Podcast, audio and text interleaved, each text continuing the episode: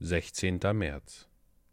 Itai aber antwortete dem König und sprach: So wahr der Herr lebt, und so wahr mein Herr der König lebt, an welchem Ort mein Herr und König sein wird, es gehe zum Tode oder zum Leben, da selbst soll auch dein Diener sein. 2. Samuel Kapitel 15 Vers 21.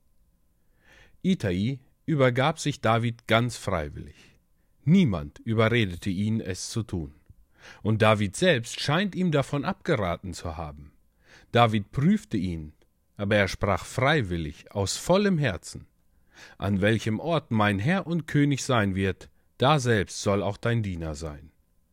Wenn ihr glaubt, dass der Herr Jesus euer ist, so übergebt euch ihm durch eine bestimmte Tat und Handlung. Wartet nicht, bis euch eure Pflicht eingeschärft wird, denn je freier die Hingabe, desto annehmbarer wird sie sein. Man sagt, dass kein Wein so köstlich ist wie der, der beim ersten sanften Druck aus der Traube fließt. Wir lieben den Dienst nicht, der aus einem Menschen herausgepresst wird, und gewiss wird der Gott der Liebe nicht gezwungene Arbeit annehmen.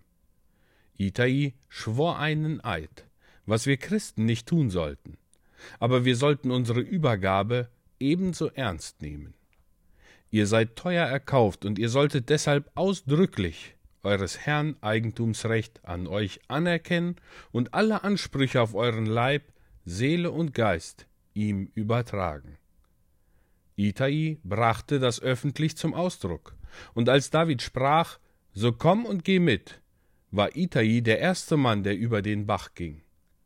Wenn du ein Christ bist, solltest du nicht versuchen, durch Hintergassen in den Himmel zu schleichen, sondern geh den schmalen Weg wie ein Mann hinauf ja wie dein Meister.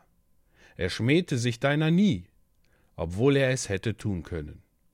Wie kannst du dich seiner schämen, wenn in ihm nichts ist, dessen man sich schämen könnte? Manche Christen scheinen zu denken, dass sie ein einfacheres Leben führen können, wenn sie nie ein offenes Bekenntnis ablegen.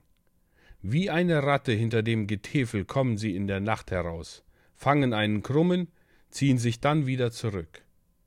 Ich möchte nicht ein solches Leben führen.